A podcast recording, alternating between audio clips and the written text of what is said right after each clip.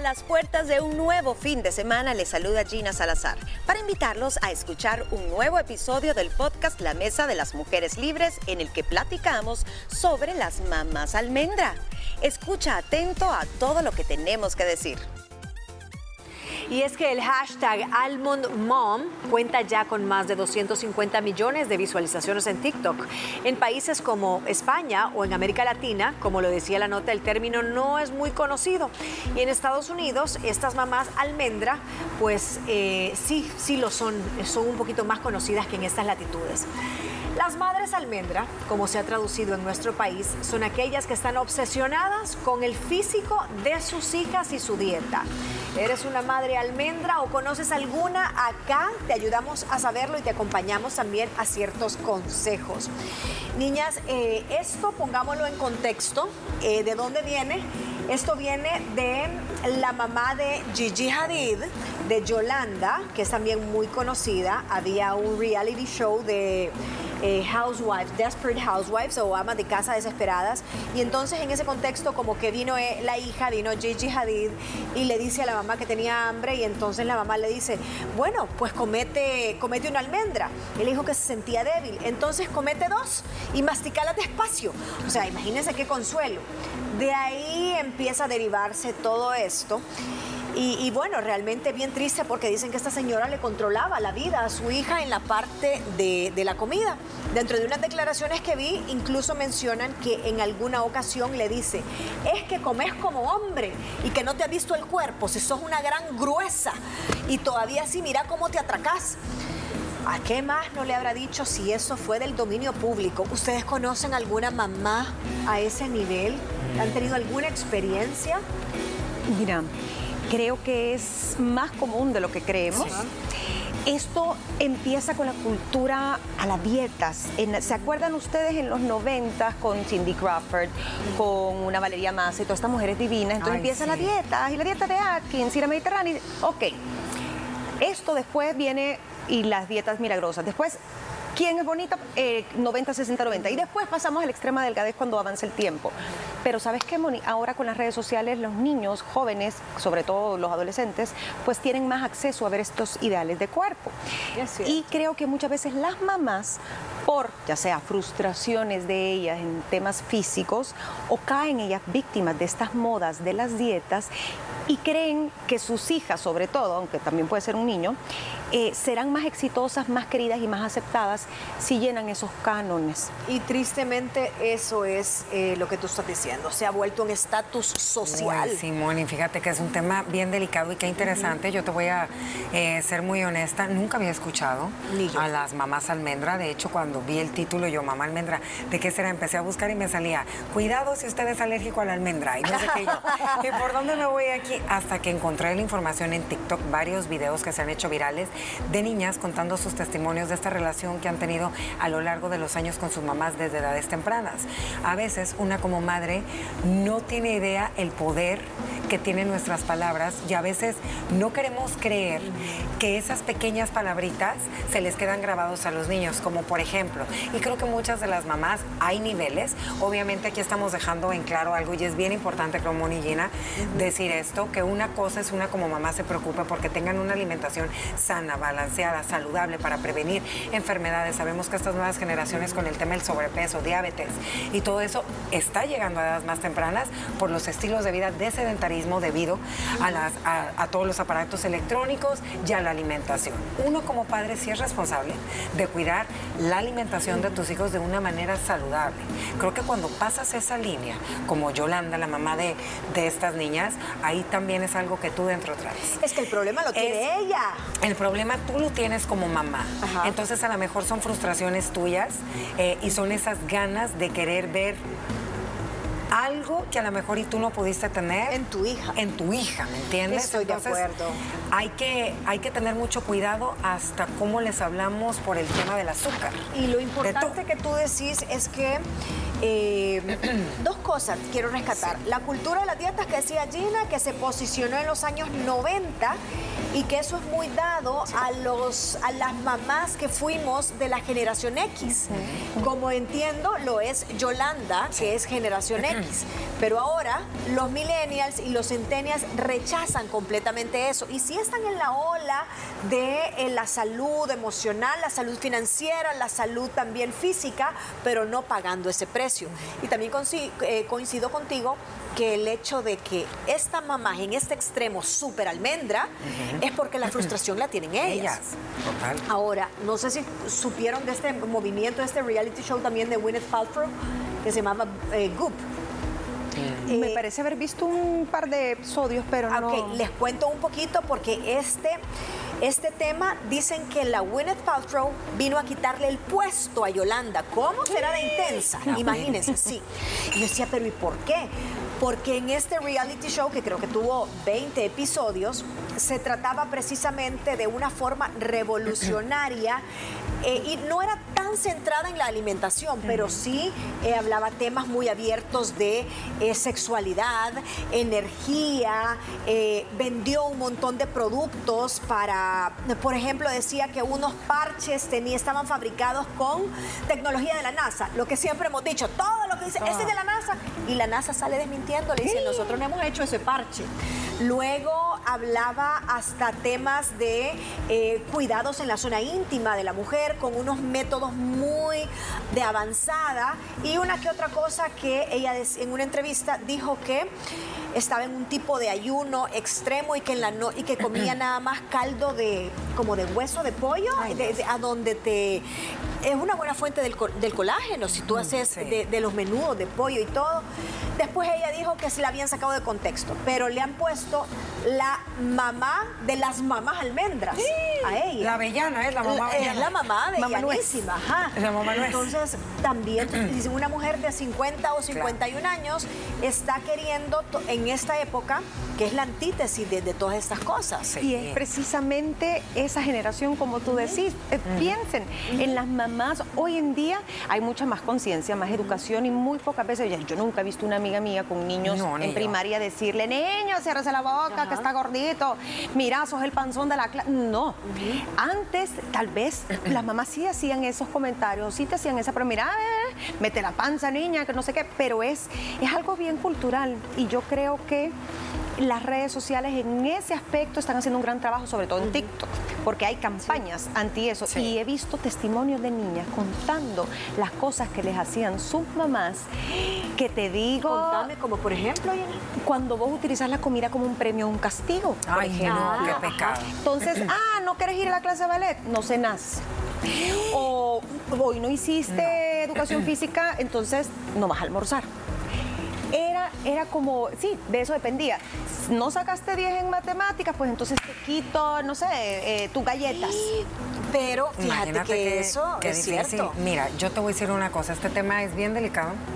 Y te voy a decir por qué, porque quiero pensar que también ese, ese patrón de mujeres que son las mamás almendras avellanas o la super avellana, en este caso como la, la yo quiero pensar que son mujeres que han sufrido, han sufrido algún tipo de trastorno, tienen una autoestima baja, han sufrido algún tipo, algo tienen que haber tenido ellas para actuar así con sus hijos. Una cosa es que como mamá tú le digas a tu hijo, hijo, me preocupo por tu salud, no quiero que estés comiendo tanta comida chatarra, viene el fin de semana, por favor entre semana no te voy a dejar comerte esa hamburguesa, vamos a comer saludable, no vas a rendir en tu partido de fútbol, no me vas a rendir, lo hago por salud porque te amo. A otra cosa es decirle, eres el gordo de tu equipo de fútbol, te van a sacarte.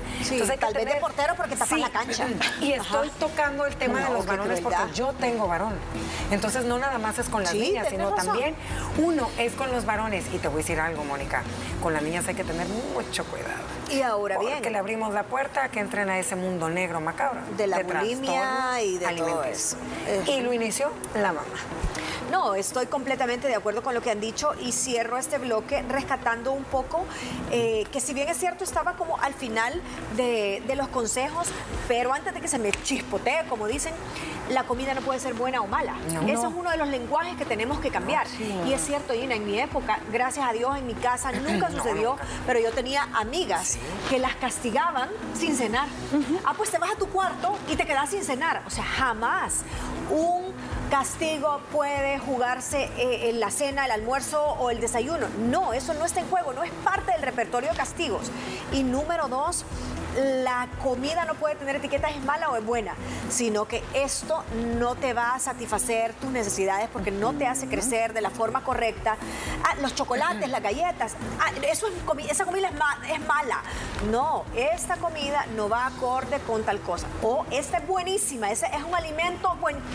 Tenés que quitarle el bueno o el malo y ponerle como las cualidades o los, eh, aspectos que no son tan beneficiosos. Con eso nos vamos a un corte y luego volvemos con la segunda parte de la mesa. Después de esa pausa, regresamos con más. Quédate con nosotros. Seguimos hablando de las mamá almendra. Busque este hashtag, sobre todo en TikTok, y lo que significa es esa mamá obsesionada por la comida y los efectos sobre sus hijos, sobre todo en sus hijas mujeres, y viene a raíz de eh, la mamá famosísima de las hermanas Hadid, Yolanda. Bueno, ahora hablemos un poco de, de estas mamás en el tema, ya hablamos del tema generacional, en el tema social. Qué difícil es que una mamá almendra acompaña a un cumpleaños a su hija y le diga esto sí, esto no, después te premio o te castigo con la misma comida. No. Papá y cada mamá tiene la libertad de pensar que es lo mejor para sus hijos, pero creo que hay ciertas edades para enseñarles algunas cosas. Niños que a lo mejor nunca eh, les han dado un dulce en una piñata o que no les dejan recoger piñata o no van porque dan dulce. Entonces que hay lugares a donde la moda es frutita. No, va a haber piñata o si la revientan saldrá confeti, pero los niños son copitas de, manzana y, marañones. Yo sería feliz de los marañones. Entonces existirán esas Sí, sí, sí. sí y en California sobre todo he escuchado de piñatas así de salvadoreños que viven ahí y dicen, ay, yo hice peñete y las mamás con una gran jeta de, les vas a dar de eso a los niños, o sea, ni cake, pues todo es sugar sí, voy a dar y que una vez se van a morir. Sabes también, ponte a pensar esta situación y creo que se suele dar mucho, no sé, hagamos mente, a ver si ustedes tienen alguna conocida así. Eh, cuando una mamá es atractiva y pongo porque la belleza es subjetiva. Así que todas son muy bonitas, a su estilo, a su modo. Es atractiva, se cuida, come saludable, hace ejercicio y todo lo que sabemos de un estilo de vida saludable. Y resulta que su hija es el polo opuesto. La niña tiene la complexión a lo mejor que heredó de parte de la familia del papá, un poco más gruesecita, pero bonita. No le encantan los vegetales, pero no le disgusta si mamá los pone en la mesa. No se mata haciendo ejercicio, es más, ella si hace ejercicio no le vale. A ella le hacen más felices otras cosas y la mamá se frustra porque no es lo que ella quisiera que fuera su hija. y ahí entra la mamá almendra, que tú, que tú, que tú, y esa es aquella también comparación de decir, ¿por qué mi hija no puede estar como la de mi amiga? ¿Por qué no hace, si yo predico con el ejemplo, ¿por qué tú no haces lo que yo hago?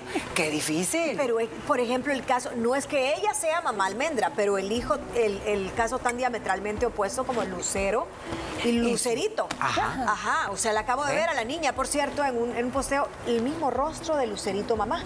Igualito el rostro, su pelo, bueno, es que Lucero lo tuvo colocho, sí, pero se ha hecho quizás tratamientos y todo. Y la niña tiene la complexión del cuerpo de Mijares. Y es simpaticísima esa niña, me cae talentosísima, y tú la ves tan feliz y no creo que Lucero sea una mamá almendra a pesar de que sea mi generación pero esta niña la han criticado medios de comunicación, que han sido medios de comunicación almendra, eh, porque también podés ahora ocupar ese hashtag en otras latitudes. Eh, y me parece diametralmente opuesto. Sí, salió con los genes del papá. Ahora, empecemos a hablar de eso, la parte genética. ¿Y qué vas a hacer si tus células, tu ADN, tu mitocondria grita grasita, rollitos, eh, doblecita, complexión, músculo fuerte? ¿Qué vas a hacer? Además, hay, hay condiciones crónicas que no puedes controlar, problemas de tiroides, si tenés una diabetes, todo eso te va a ser más difícil tener un peso saludable que debería ser como el objetivo, no bajar, sino saludable para ti según tu realidad.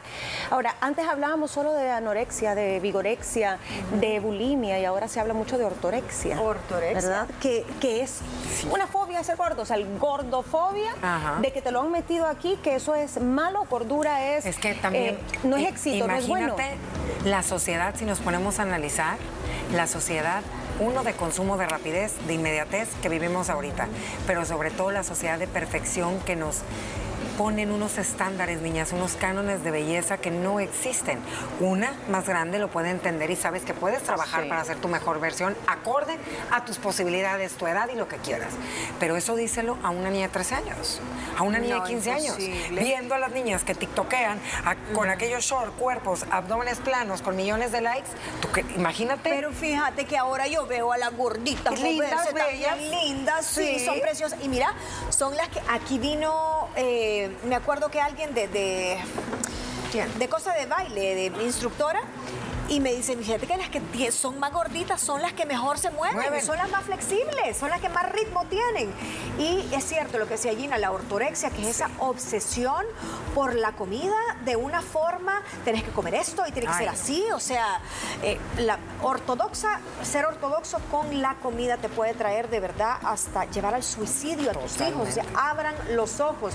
La genética no se puede cambiar, las condiciones eh, sociales y de relacionarte, sí las puedes cambiar si estás viendo que no es buena influencia para tus hijos, el colegio, y las amigas, o que solo se, vincula con amigas delgaditas que andan en la dieta de la luna, la dieta de no sé qué, la paleo.